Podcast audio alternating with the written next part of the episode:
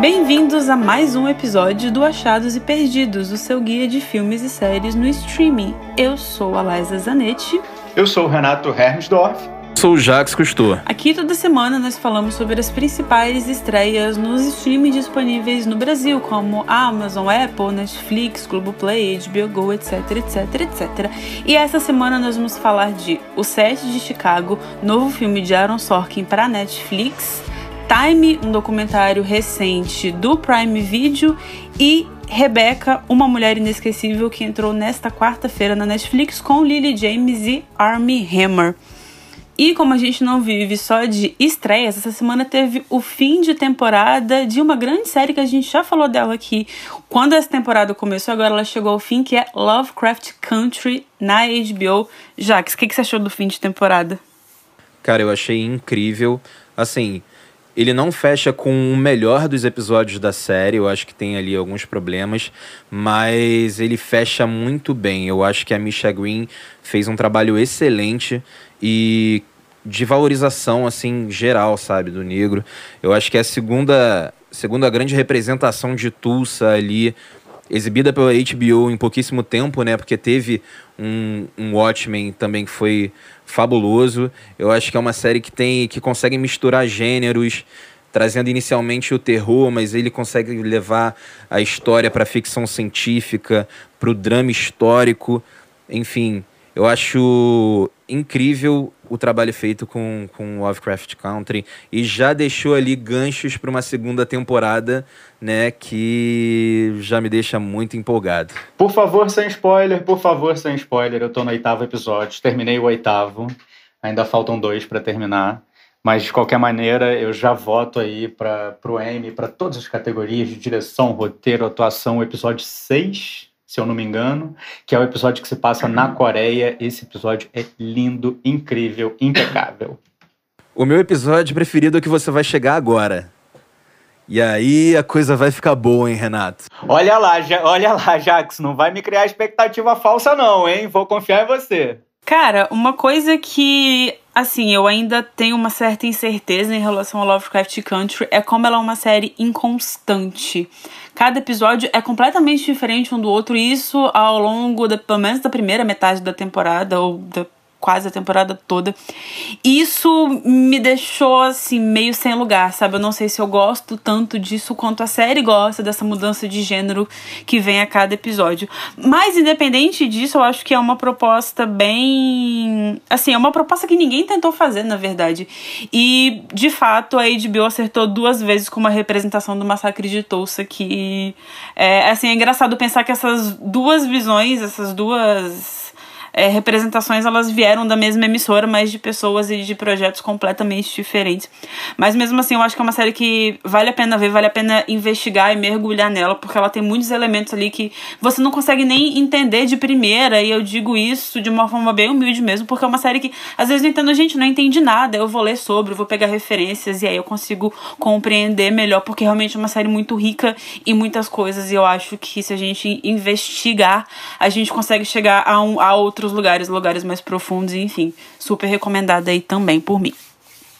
É, é isso, gente. Eu não não vou deixar de defender. Digo que hum, sem nenhum arrependimento de investir meu tempo em Lovecraft Country.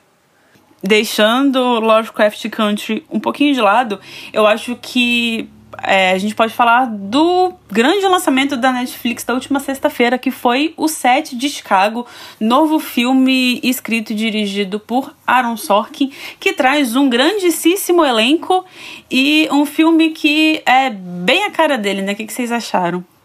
É, eu achei que é um filme ali com um texto excelente, assim, de roteiro, é, com relação ao tratamento que ele dá para os personagens. É um filme de tribunal ali com características clássicas de filmes de tribunal, mas a gente não pode falar nessa história aí sem contextualizar, né?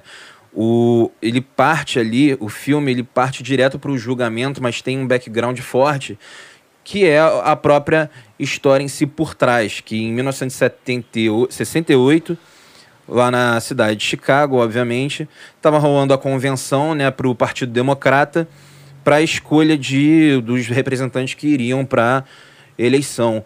enfim, o, o presidente que estava antes era o Lyndon Johnson e ele foi no governo dele que começou a guerra do Vietnã.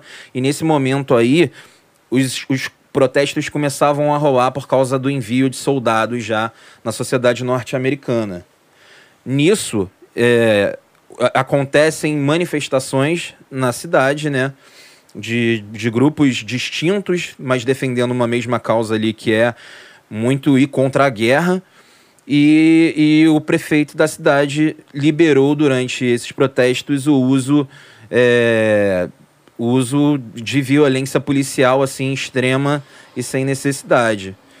Então, ele, ele pega o julgamento e aí já vai para uma parte mais política de botar sete representantes, né, os sete de Chicago, é, para dar o exemplo ali de, de como a justiça poderia ser feita né, utilizando até a lei Happy Brown, que falava que é, pessoas de diferentes estados poderiam ser acusadas de formação de quadrilha com base em conspirações interestaduais, né? É uma, é uma, foi uma coisa absurda que aconteceu na história norte-americana e conta aí como foi esse julgamento, né?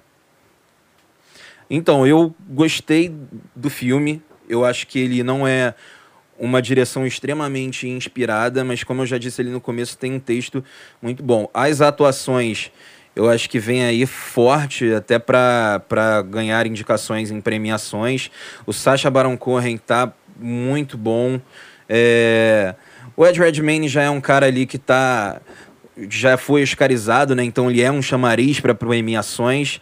E o Frank Langella, que porra, meu Deus do céu, que homem naquela atuação ali é, é de sentir raiva, mas uma raiva boa, que ele é, assim, um grande ator num grande papel.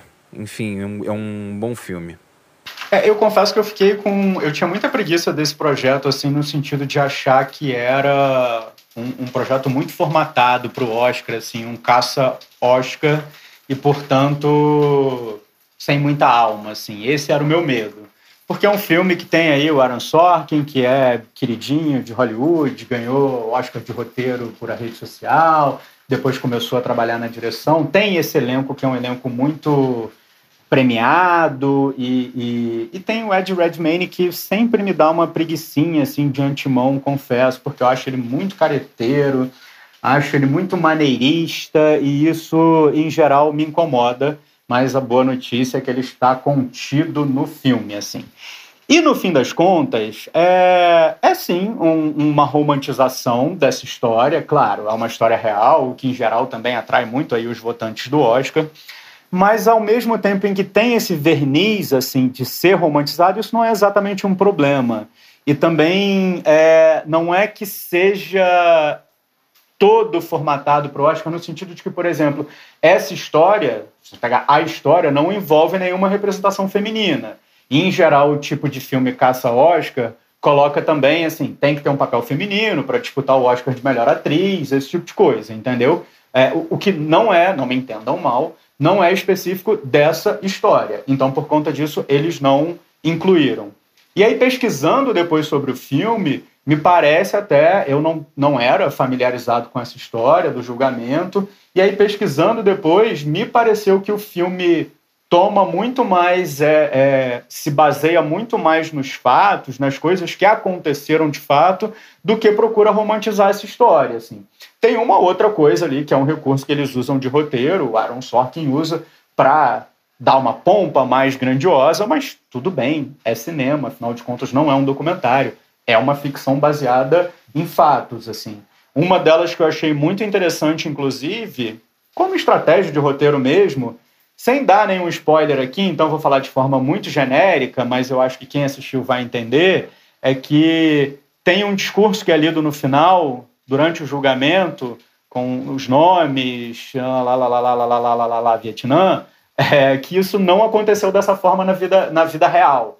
Isso, isso aconteceu de fato no julgamento, mas foi no início do julgamento e quando o juiz não estava presente. Então, assim, você usar isso, reposicionar isso dentro dessa história da maneira como o roteiro faz, é interessante do ponto de vista dramatúrgico, assim. Então, esse tipo de coisa, é, é, é, é isso. De novo, não estamos vendo um documentário, é uma ficção. Então eu acho interessante que tenha sido feito dessa maneira. Então eu estava muito preparado, assim, confesso, para não gostar até dos sete de Chicago, mas eu gostei bastante do filme e eu acho que muito em função, acho que não é uma direção grandiosa, assim como o Jacques falou, mas muito em função principalmente do elenco, assim. O Mark Rylance, que faz o advogado dos sete, é, tá genial, genial, cheio de sutilezas. Essa, eu acho que essa indicação Oscar aí já está garantida. E o Frank Langella também é, são os meus dois preferidos no filme, embora o Sacha Baron Cohen esteja, esteja muito bem também no filme. Mas esses dois aí, o Rylance e o Langella, são os meus preferidos. Eu fico muito triste porque o Langella faz Kidding, que é aquela série que está na Globoplay com o Jim Carrey. E, e, é uma série que é ótima. Ele está excepcional na série também. E é uma série que não é muito falada, assim. Eu acho ela muito superestimada, mas enfim. Beijo para esse elenco. A última vez que se falou de Kirin foi quando a série foi cancelada, realmente. É, Sobre o set de Chicago, eu não me apaixonei pelo filme, porque eu acho que, assim, é meio injusto, mas na mesma semana foi ao ar nos Estados Unidos um especial de West Wing, que é uma das grandes obras do Aaron Sorkin, que é, assim, é uma coisa maravilhosa, que, assim, gente, é de chorar vendo quem conhecia a série, quem via a série, que infelizmente não está disponível aqui no Brasil em lugar algum. A boas que ela vai chegar em algum streaming aí, mas a gente não tem certeza, então eu quando ela chegar, a gente avisa. Mas enfim, então comparar essas duas obras, essas duas assinaturas do Aaron Sorkin na mesma semana foi um pouco injusto porque o West Wing é maravilhosa. Eu gosto muito de duas coisas do filme, além das atuações que eu acho que são muito boas. Um parênteses, eu já criei uma fanfic que aquele personagem do Jeremy Strong é o Kendall Roy na temporada 35 de Succession. Mas além disso, eu gosto muito, muito, muito da sequência de abertura que ele vai contextualizando onde estão cada um daqueles personagens, vai fazendo uma ligação, que é uma coisa assim, super Aaron Sorkin, tem algumas cenas aquela coisa de alguém conversando, eles andando pelo corredor e falando, que né, que dá um dinamismo, é uma coisa que ele ama fazer. É, então, assim, eu gosto muito disso, isso já me colocou muito mais para cima na história. Quando foi pro tribunal, eu achei assim, chato, porque não chato, mas eu acho que ele ficou num lugar muito fácil. Por outro lado, lendo depois eu descobri que ele literalmente pegou as transcrições do que acontecia no julgamento e colocou isso em tela. Então algumas coisas que eu falei, ai, ah, cara, para que isso? Que era principalmente cenas do Sacha Baron Cohen, eram coisas que realmente aconteceram, assim. Então, é, eu não acho que seja o melhor trabalho dele, mas eu acho que é um trabalho competente. Assim, não é sei lá, se fosse um, um restaurante, não seria meu restaurante favorito, mas seria um restaurante que eu iria porque eu gosto, entendeu? Eu não sei de onde saiu essa comparação com restaurante, mas é isso. é, eu gosto exatamente do contrário. Assim, eu gosto da parte do tribunal, que é 95% do filme, e eu fiquei um pouco incomodado com a abertura, no sentido que ela é muito clipada, é muito videoclíptica, assim. Então eu achei um pouco genérico. Eu demorei um pouco a entrar na história por conta dessa abertura. Mas enfim, assim, nenhum problema também. Vocês podem pegar aí a parte que a Liza mais gostou com a parte que eu mais gostei, juntar e fazer o filme inteiro, né? É, é uma coisa que eu gostei dos dois, então. Pronto, pronto. já, já vai direto no Jax que gostou dos dois, entendeu? É, e uma coisa que eu esqueci de mencionar é, é, é, a questão do contexto, assim, que eu acho que é o principal a respeito dessa história até. Porque é uma história que se passa em 68 e, e o Aaron Sorkin tinha dado uma entrevista que ele falou que ele não procurou adaptar o ambiente de 68 para os dias de hoje no texto. O que ele acha que acontece é que o clima de 68, de uma certa maneira, ele falou com outras palavras, tá, gente? Mas como se o clima de 68 estivesse espelhando os dias de hoje. E a gente está às vésperas da eleição americana também, que é no início de novembro. Então, acho que o contexto de lançamento desse filme, em que é muito difícil hoje, mas eu acho que dizer o óbvio não é tão óbvio. É, passou a ser fundamental. Então eu acho um pouco nesse sentido que o filme também ganha essa camada com esse contexto às vésperas da eleição americana.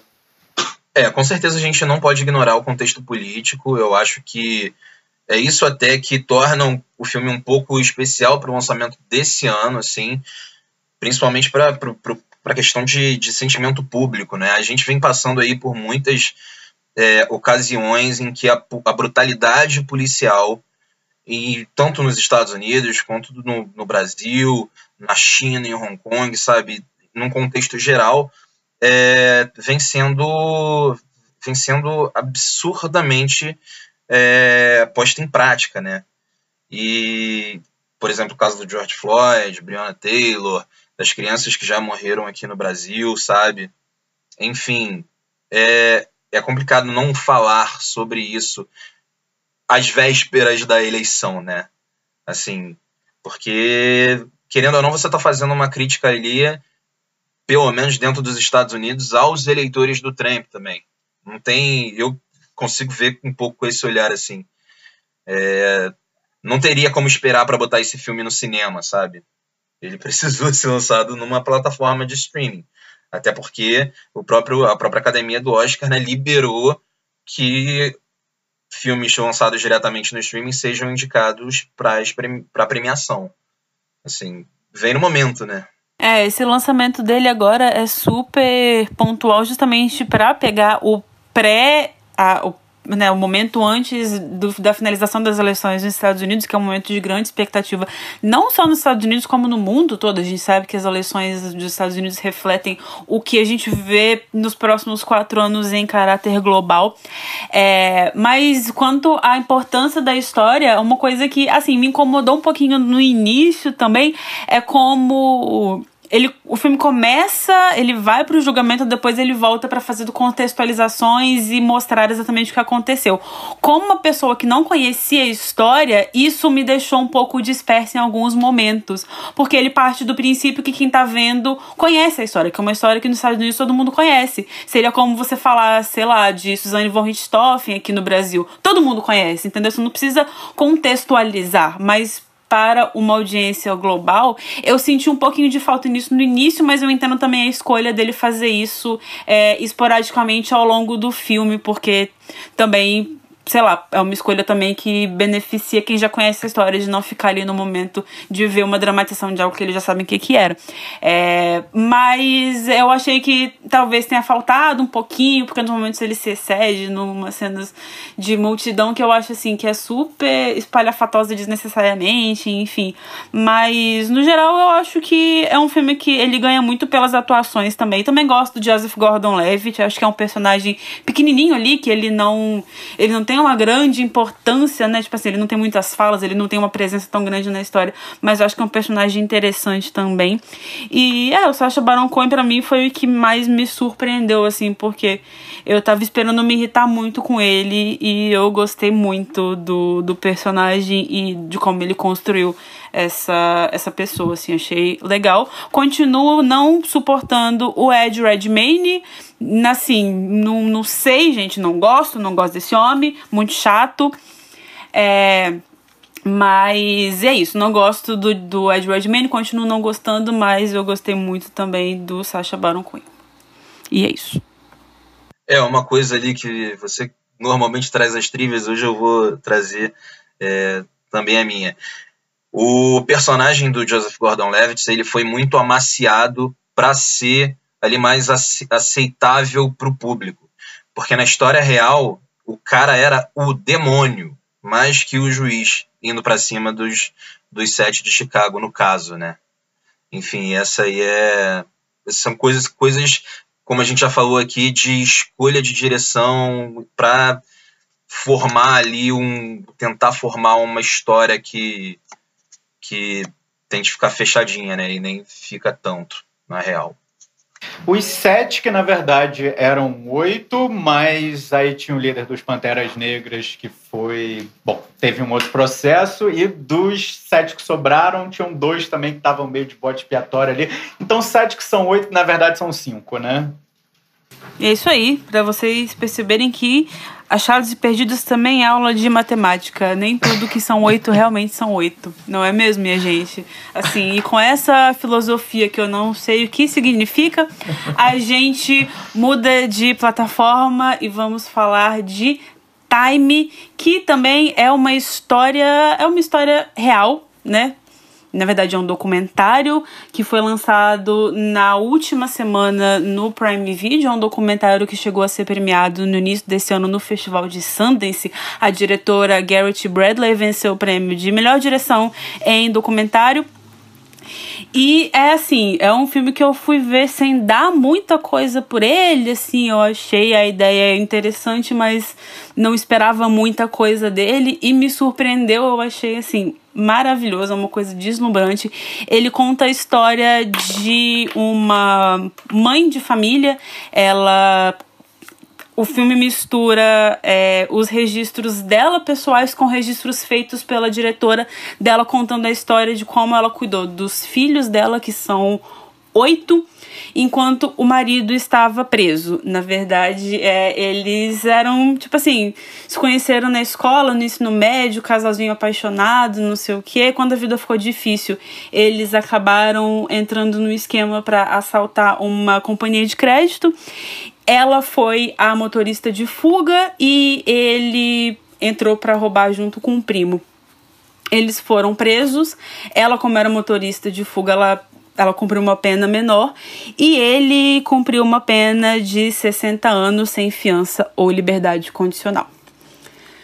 Quando ela saiu, quando ela foi é, quando ela teve a liberdade dela, ela estava grávida de gêmeos e aí ela começa a contar essa história quando ela sai da prisão, ela volta para casa para cuidar desses dois meninos que depois ela batizou eles de Freedom e Justice.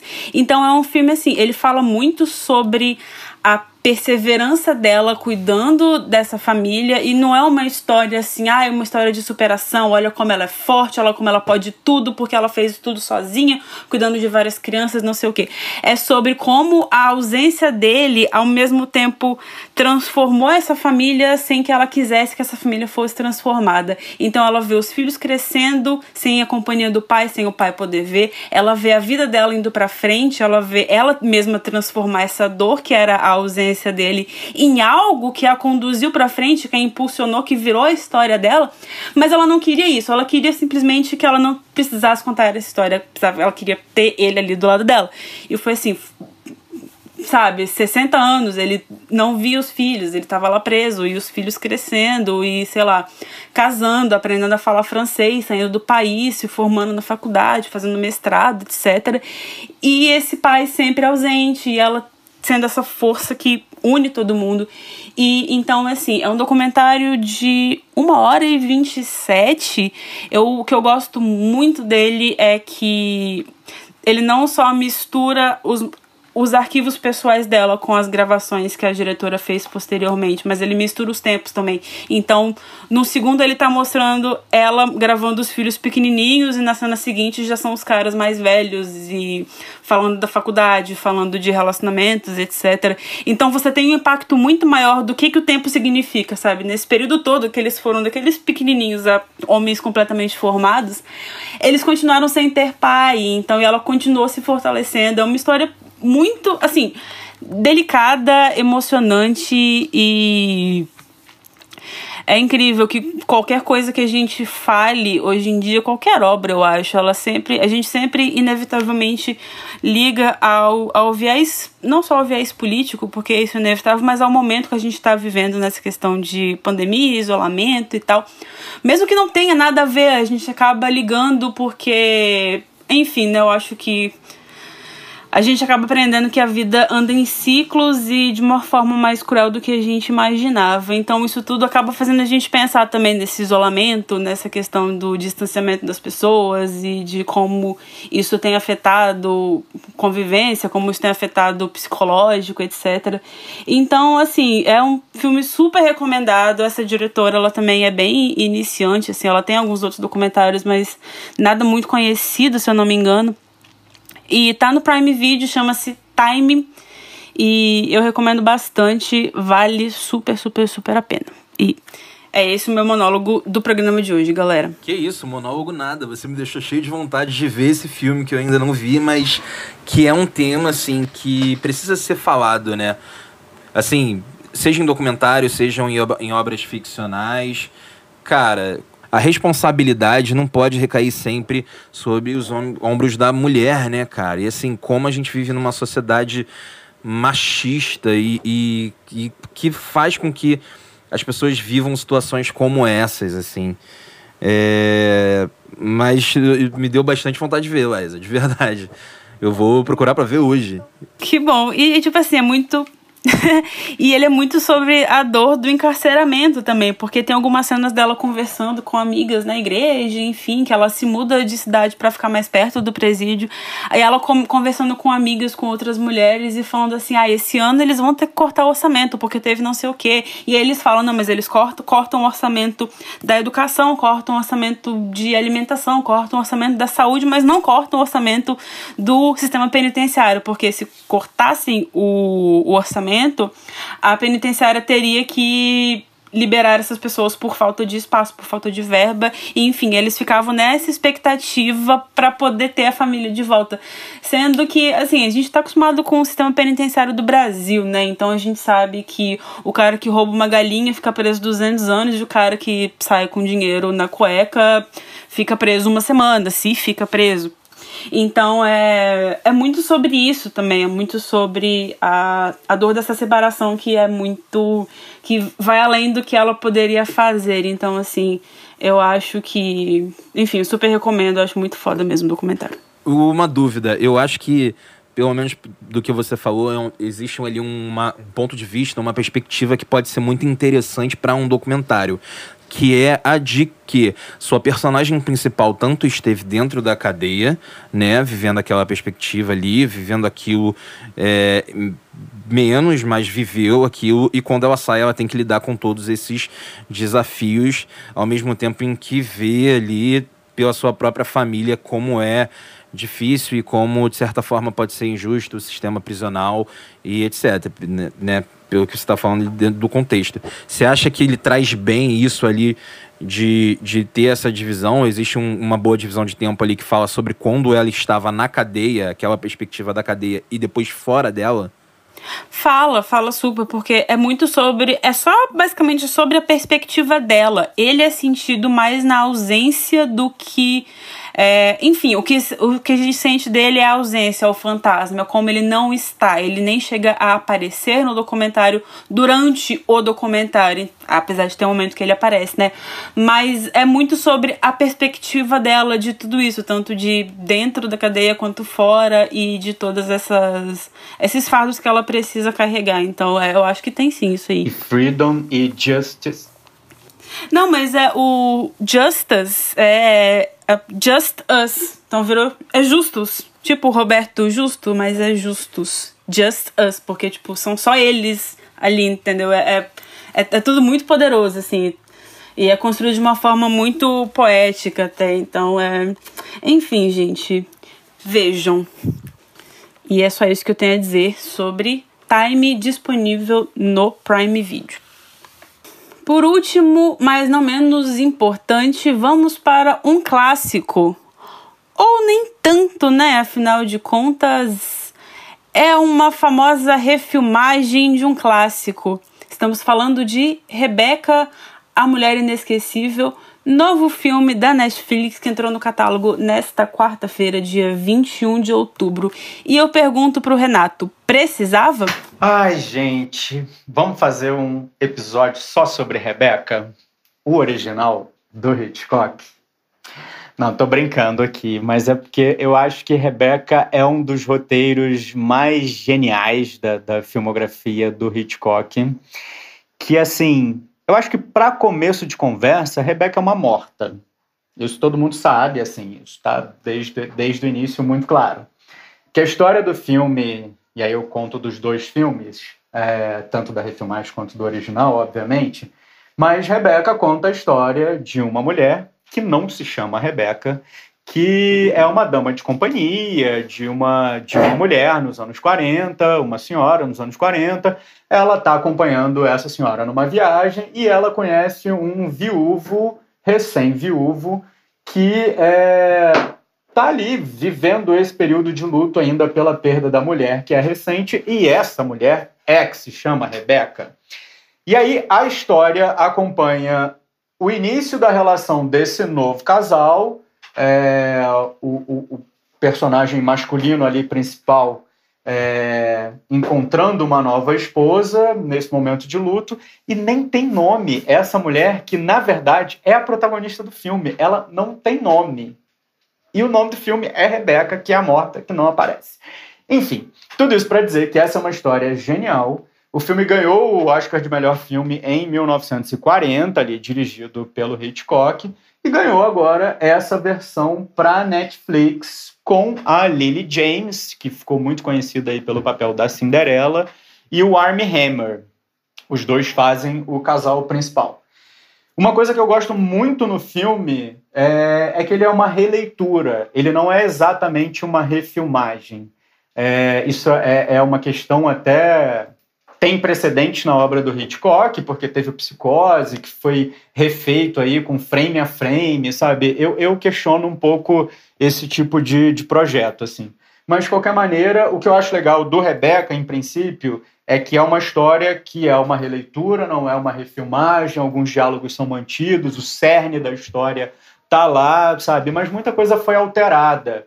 É, e isso eu acho legal, assim, para você ter uma obra nova, mesmo que baseada em algo que já foi feito, que já foi sucesso.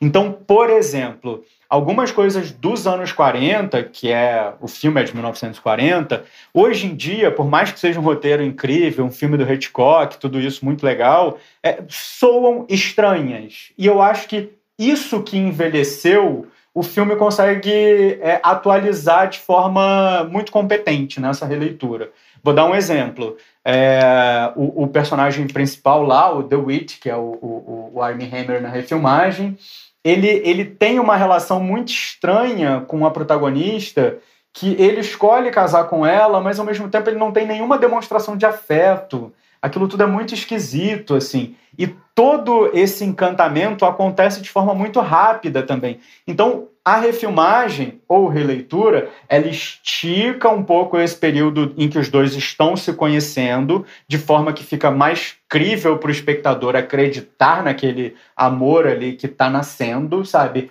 E ao longo da, do desenvolvimento do filme, você vê também ele misterioso, como é, é um pouco a característica do personagem, mas ao mesmo tempo é, você vê que ele, ele tá, tá, tá mais dedicado a ela. E aí você entende que aquele casamento exista e você precisa entender disso, e isso precisa comprar essa história para embarcar. Assim. Então, isso eu acho muito legal. Isso acontece.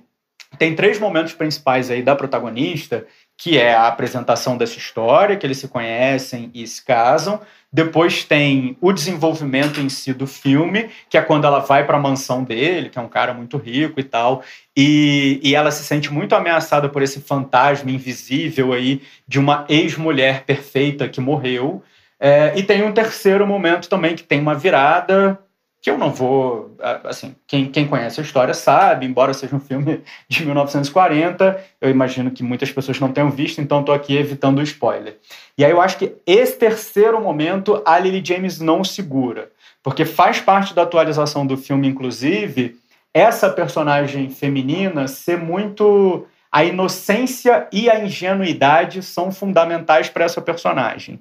E elas são assim nas duas versões. A diferença entre uma e outra é que nos anos 40, a John Fontaine, que fez esse papel, é, também era muito submissa, o que é um conceito muito retrógrado, antigo daquela época. A, a, Lily James, a personagem, a versão encarada pela Lily James, ela é muito mais decidida ela não é submissa. E isso é interessante em termos de atualização.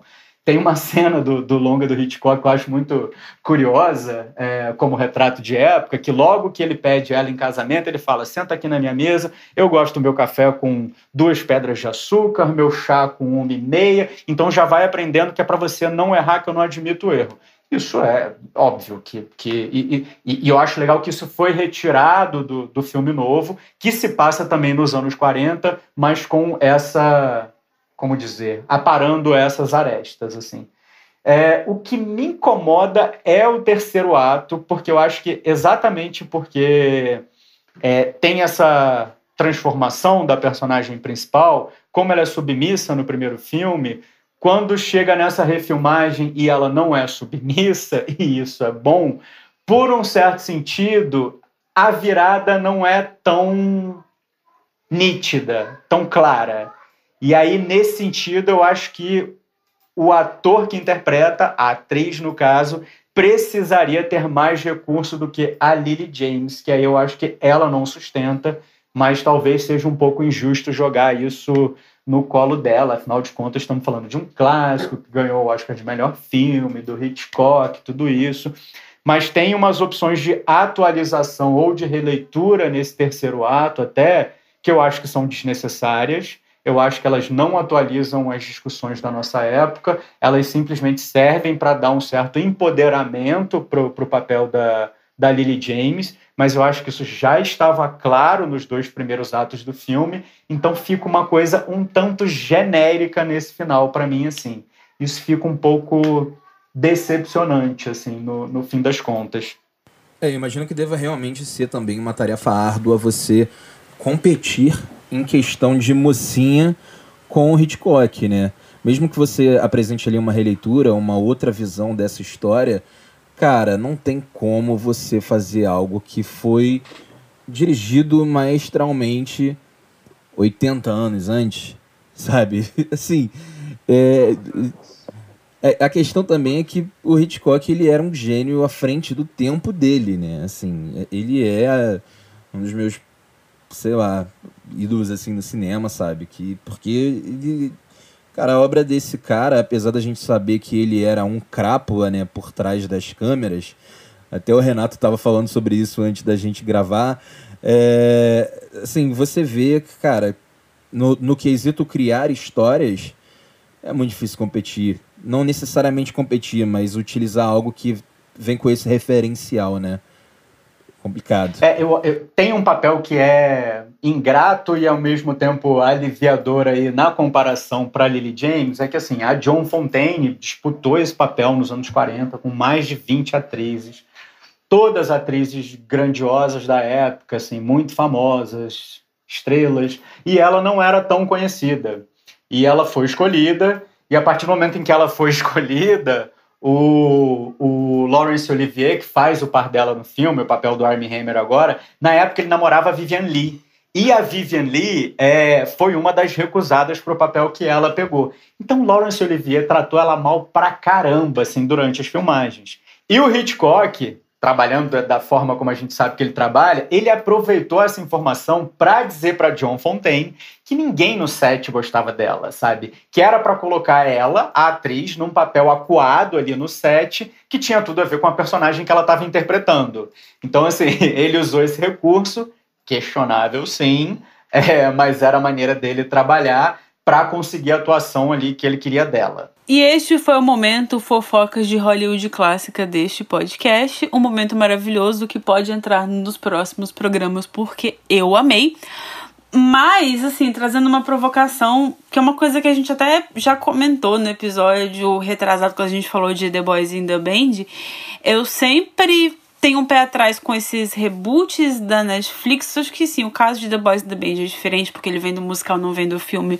Mas é, eu tenho um pé atrás desses reboots porque, assim, pra quê, sabe? Eu acho que essas atualizações que trazem um empoderamento pra personagem é assim, é mais uma desculpa para ter um. para provar a necessidade de fazer esse filme e provar entre muitas aspas, sabe? Porque é um empoderamento falso, na verdade, porque ele não serve tanto à história. É, ele ela existe de uma forma nesse filme, nesse clássico, porque é uma marca do tempo também. A gente precisa entender isso. E você atualizar, assim, você você tá talvez, sei lá, trazendo uma visão utópica, alguma coisa assim de um momento que não existiu, não sei, posso estar viajando assim, mas eu acho que é mais para justificar a necessidade, tipo assim, é, por que estou fazendo esse filme? Porque eu quero atualizar essa história. Não, você está atualizando a história porque você quer justificar fazer esse filme, sabe, para não sei, para trazer atenção, para gerar burburinho, para colocar ele no Oscar, etc, etc. É... E aí entra uma outra coisa também, que é o fato de o catálogo dos streamings em geral, ele ser muito limitado a obras a partir da década de 90. Então a gente está lidando com uma geração de novos consumidores de filmes e séries que desconhecem coisas antes de, sei lá, 83. Sabe, uma galera que fala que De Volta para o Futuro é um filme hiper velho, porque, sabe, ele não foi feito em 2009. É, então, uma maneira de apresentar essas histórias também para esse público público, mas, tipo, trazendo um selo Netflix, enfim, produzindo de novo e não colocando no catálogo. Então, eu trago, eu, eu fico em dúvida, sabe, nesse ponto, assim. Então, por isso que eu sempre tenho uma certa resistência. É, a pergunta que eu me faço aí é porque, assim, eu acho que é um debate grande, na verdade, um debate extenso, quando a gente pergunta assim, precisa da refilmagem? Eu acho, é, eu acho que diversas há diversas possibilidades de resposta para essa pergunta. É, em geral, eu acho que não. Eu acho que precisar não precisa, mas isso é uma coisa a se debater. De qualquer forma, eu acho que esse é um roteiro tão incrível, tão genial. É, eu estou falando do original. Ele te conduz de uma maneira que você acha, você tem certeza de que você está chegando num lugar e ele te joga para outro. E aí, quando você pensa em retrospecto, tudo fazia sentido para ele te manipular dessa forma. Então, é um roteiro que te põe na mão bonito, assim. Então, eu acho muito legal. Então, assim, se você pensar no desafio, ah, e se a gente refilmasse essa história hoje? Aí eu acho que são duas questões. A gente refilma essa história hoje é, mantendo o contexto de 1940, ou a gente refilma atualizando essa história para os anos de 2020? Eu acho que isso é uma outra questão difícil de se responder. Mas eu acho que, uma vez que a opção é essa, estamos refilmando hoje, em 2020, uma história de 1940. Já que esse é o projeto, vamos pelo menos atualizar algumas questões a respeito daquela época. E aí, por exemplo, a não submissão dessa personagem, ou você não mostrar essa submissão, que era alguma coisa muito comum nos anos 40, eu acho legal como opção. Por outro lado, eu acho que o original traz uma crítica, no meu ponto de vista, crítica, a respeito de como as classes sociais se organizavam, no sentido de que, por exemplo, a gente está falando de um cara que é rico, o, o viúvo da Rebeca. É um cara muito rico que tinha relações ali com a polícia, que por ele ser um aristocrata, a polícia tratava ele na camaradagem, sabe? Então, assim, isso é uma coisa que é, esse contexto social de, de conflito e camaradagem é, é uma coisa que eu acho que se perde na versão na versão nova, sabe? Eu acho que você pode trazer isso ou como crítica àquela época, ou como uma forma de criticar o que é feito hoje em dia também, que talvez seja parecido, sabe? Mas eu acho que isso se perde um pouco nessa refilmagem. Por isso que eu acho que o filme tem altos e baixos aí nesse sentido. É praticamente uma versão suavizada, né? Assim, pelo. Pensando em termos mais genéricos, assim. É, eu acho que também é uma. É, realmente é uma coisa de, sei lá, tentar. Sei lá, acho que esse filme vai tentar a vaga no Oscar, né? Acho que a Netflix tá tentando atirar pra tudo quanto é lado, mas acho que alguém tem chance. É, assim, eu só não acho que é exatamente uma versão suavizada, mas talvez seja mais bem intencionada a respeito dessa discussão de classe, entendeu? Mas, de qualquer maneira, eu não acho que é um filme com potencial de Oscar, não minha análise. Assim, eu acho que os sete de Chicago lá tem muito mais potencial para disputa do que do que o Rebeca. Eu acho que o Rebeca é um filme muito mais genérico, num certo sentido, sabe? Eu acho que ele tem, tem, tem pouca alma, talvez. E eu não sei se a crítica vai receber tão bem, se a academia vai receber tão bem, mas eu acho que mesmo nessa proposta de releitura, eu acho que não é uma releitura suficientemente diferente também para se chegar numa revolução. Talvez a palavra não seja essa, mas acho que vocês me entenderam. Uhum. É, e, antes que, que as, assim, de partir para o próximo assunto, acho que interessante também a gente falar que não é o caso de necessariamente a gente estar condenando qualquer intenção ou qualquer proposta de refilmagem ou de uma nova abordagem de um clássico do Hitchcock, porque a gente tem bons exemplos, na verdade a gente tem um grande bom exemplo disso acontecer muito bem, que foi Bates Motel, que ele pega psicose, expande a história anteriormente, assim, e é uma série muito bem feita, uma série que tem méritos e ela é, é assim, ela consegue expandir a história de uma forma muito boa, sem de maneira alguma é, não seria manchar, porque eu acho que essa é palavra é muito forte, mas é, desfazer ou tentar reconstruir o que foi feito em psicose. Então, acho que assim, a gente tem bons exemplos, talvez esse não, não seja. E assim, só para deixar claro, eu acho que a releitura, eu acho que como releitura, a nova versão funciona muito bem ali os dois primeiros terços do filme. Eu tenho problemas com o final, mas eu acho que como proposta, como projeto, como como forma de atualização, eu fiquei bem impressionado. Assim, eu estava muito embarcando na Lily James, em toda a história e, e, em toda a atualização da história até o final. Mas eu acho que o, o, a concepção ali foi muito bem sucedida. Então, galera, acho que a recomendação aqui é antes de ver o da Netflix, vale a pena para quem não conhece o original procurar ver o filme do Hitchcock de 1940. Ele está disponível para aluguel no Look e na plataforma Oldflix, que é isso mesmo que você entendeu, Netflix para filmes velhos. Não tem nada de errado com a palavra velha. Velha é uma palavra muito empoderadora. É, tem nada a ver com esse assunto, é só um texto da Eliane Brum que é muito bom, de 10 mil anos atrás. Bom, pessoal, e antes da gente ir para os nossos perdidos, que são as nossas diquinhas finais aqui na nossa reta final do nosso programa, nós temos, para quem já conhece o nosso programa, uma parceria com a galera do NDFs, um grupo de recomendações de filmes e séries do Facebook, um grupo com mais de um milhão de membros. A galera tá sempre lá disposta a ajudar, num clima muito amigável, recomendar filmes e séries para todos os gostos, para todas as idades, sempre com muito bom humor e muita simpatia. Oi, pessoal, meu nome é Daniela Debonis, eu sou pipoca do NDFs e também criadora do grupo Grisalhas Assumidas e em Transição. A dica que eu tenho para vocês hoje é do filme Felicidade por um Fio, que está na plataforma do Netflix. Esse filme foi lançado em 2018 e fala sobre a relação das mulheres com as químicas do cabelo mostrando que os padrões impostos pela sociedade muitas vezes acabam escravizando as mulheres, no intuito de se manterem sempre belas e dentro da caixinha do padrão imposto pela sociedade. Violet Jones resolve fazer a transição capilar e se libertar dessa prisão, chocando a família, principalmente sua mãe, que sempre teve o maior cuidado com os seus cabelos. Após essa, essa decisão, muitas coisas mudam na vida dela, inclusive a relação que ela tem consigo própria. É um filme que vale muito a pena ser assistido e fazer uma reflexão sobre ele. Muito obrigado. Bom final de semana para vocês. E essa foi a dica da Daniela De Bonis, Felicidade por um Fio.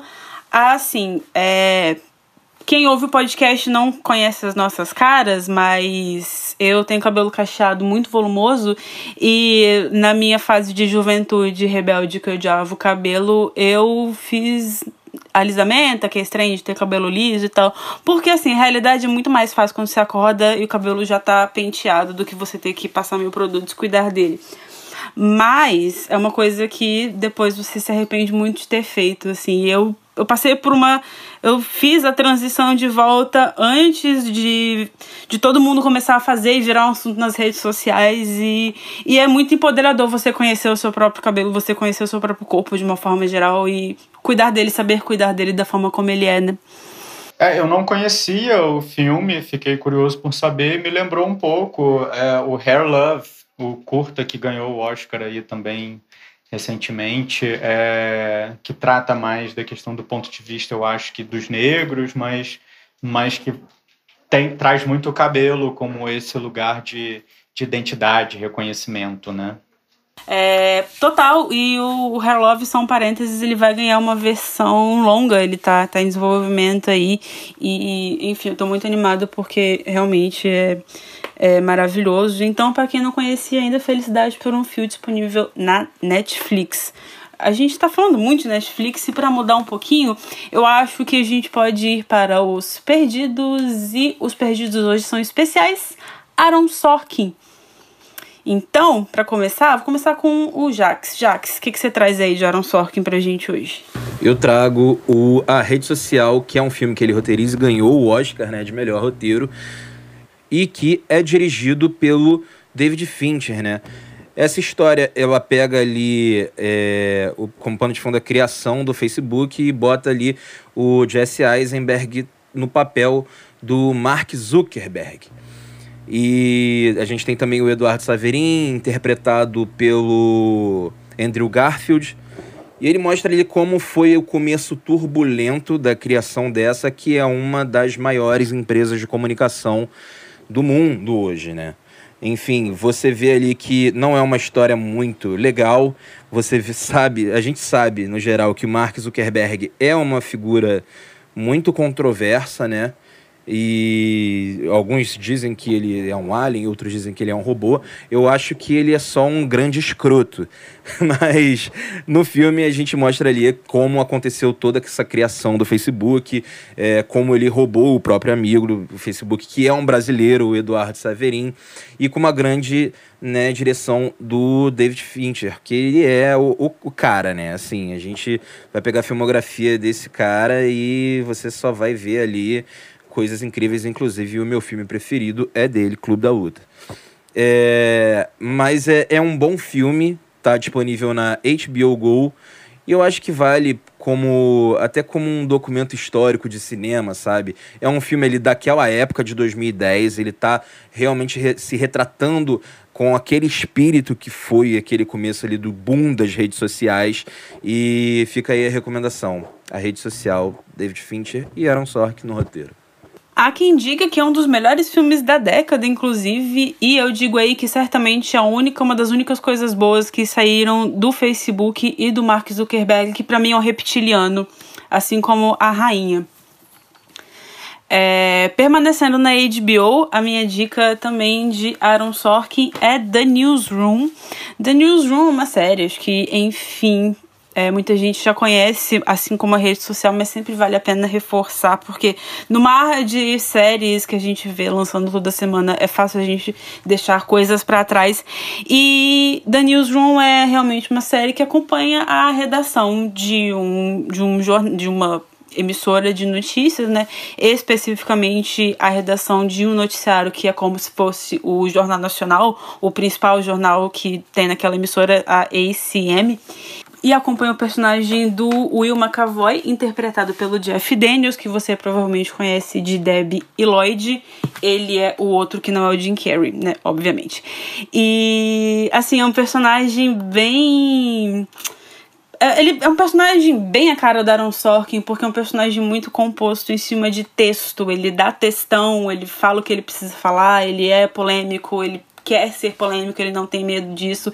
E a série acompanha como aquela emissora lida com as notícias e como ela faz o balanceamento entre a necessidade de informar e a obrigação de estar alinhado a as políticas da empresa, as políticas do, do que manda no mercado, etc. Então é uma série que tem um grande elenco, é uma série que ela, infelizmente, acho que ela terminou cedo, ela tem uma primeira temporada que é muito boa e as outras eu acho que vai assim dando uma caída aos pouquinhos, assim, mas é uma série que eu sou apaixonada por ela, porque ela fala muito não só sobre as, os desafios, talvez, do, do jornalismo diário, do jornalismo que tem que estar correndo atrás da notícia todos os dias e as coisas precisam estar prontas. Eu acho que, inclusive, é uma série que serviu um pouquinho de base para o que The Morning Show faz hoje, apesar de que a gente está falando de duas ideias completamente diferentes. Mas, assim, eu acho que para quem gosta de conhecer, para quem tem esse interesse também, é muito divertido de ver. Então, é uma série que tem um elenco gigantesco também, que inclusive conta com Dev Patel, Sam Waterston, Olivia Munn. Hammer, Millie Mortimer, enfim. É, são três temporadas todas disponíveis na HBO Go. E é isso. Renato, diz aí. Eu vou voltar um pouco para o universo aí do Vale do Silício, citado pelo Jax, e vou recomendar Steve Jobs, que é um filme um pouco controverso, assim, no sentido de que ele não foi tão bem recebido pela crítica, eu gosto muito. Um projeto que passou pela mão de diversos roteiristas de Hollywood, diversos atores. É... O roteiro acabou ficando com Aaron Sorkin e a direção do Danny Boyle, que é de Transporting, de Quem Quer Ser um Milionário, enfim, um grande diretor. E é uma cinebiografia do Steve Jobs. O Steve Jobs é interpretado pelo Michael Fassbender, aí, que foi indicado ao Oscar pelo papel. E uma cinebiografia bem diferente, na verdade, porque ela, ela pega a história da três momentos marcantes da história da Apple para poder contar essa história do Steve Jobs. Assim, eu acho bem interessante essa estrutura de roteiro. E aí o mérito tá com com Aaron Sorkin. Então eu indicaria Steve Jobs, que tá disponível no Look e no Google Play para aluguel. eu fiquei esperando você falar alguma coisa. O Aaron Sorkin gosta de cinebiografias de grandes donos de conglomerados do Vale do Silício, né? Será que eu, sei lá, queria encomendar para ele um filme sobre Ted Sarandos e Reed Hastings? Será que o Jeff Bezos patrocina esse filme? Aí depois ele pode ir para Apple e produzir um sobre o Jeff Bezos, que é falando mal da Amazon, né? Aí depois ele pode ir para Netflix e fazer um sobre a Disney, Caraca, aí o da Disney ele vai fazer com quem? Com a Warner. O da Warner ele faz com a Disney, fechou. Aaron Sorkin, me liga. Você escreve aí, eu só. Eu não faço nada, na verdade, porque eu só dei a ideia já tá bom. Mas é isso, a gente siga no aguardo dessas próximas biografias aí, porque o homem gosta desses personagens complexos e que mandam na vida da gente, né? Independente da gente querer ou não. É, eu adicionaria aí, Liza, mais um personagem bem estranho, que seria o Elon Musk, que não ficaria no Vale do Silício, mas eu acho que também é, é um personagem bem específico aí para trabalhar nesse esquema Aaron Sorkin. Verdade. Putz, inclusive, cabe um parênteses aqui, morro de medo do Elon Musk. Acho ele uma pessoa esquisitíssima. Se eu encontrasse na rua, eu atravessava, saia correndo. Na verdade, qualquer um deles, né? Não gosto, não tenho medo. Acho que ele é um reptiliano, tanto quanto Mark Zuckerberg e a rainha. Estamos dominados, mas a gente sabe que os reptilianos não têm poder suficiente para nos subjugar. E com essa promessa aí de que tudo vai acabar bem, espero que logo, porque eu não aguento mais 2020. A gente fica por aqui com o programa de hoje. Se você gostou, compartilha nas redes sociais, vem conversar com a gente sobre o que você quer ouvir por aqui também. E é isso, galera. Um beijo, tchau, até a próxima. Foi maravilhoso esse papo de hoje, gente. Eu queria continuar falando sobre Rebecca. Eu nem cheguei a falar sobre a senhora Danvers tem muita coisa aí envolvida, mas enfim, fica para um próximo episódio, para um próximo capítulo. Espero que tenham gostado. Beijos e até! Valeu, gente! Como sempre, foi maravilhoso conversar sobre o mundo dos streamings com vocês e até a próxima!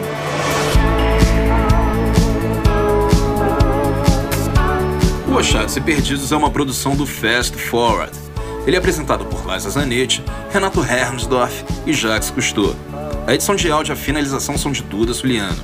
A trilha sonora de Yugot foi gravada no Yugot Studio, no Rio de Janeiro. A produtora Fast Forward é uma parceria entre a Milk, o Música Copyright Tecnologia e o God Studio. Até a próxima!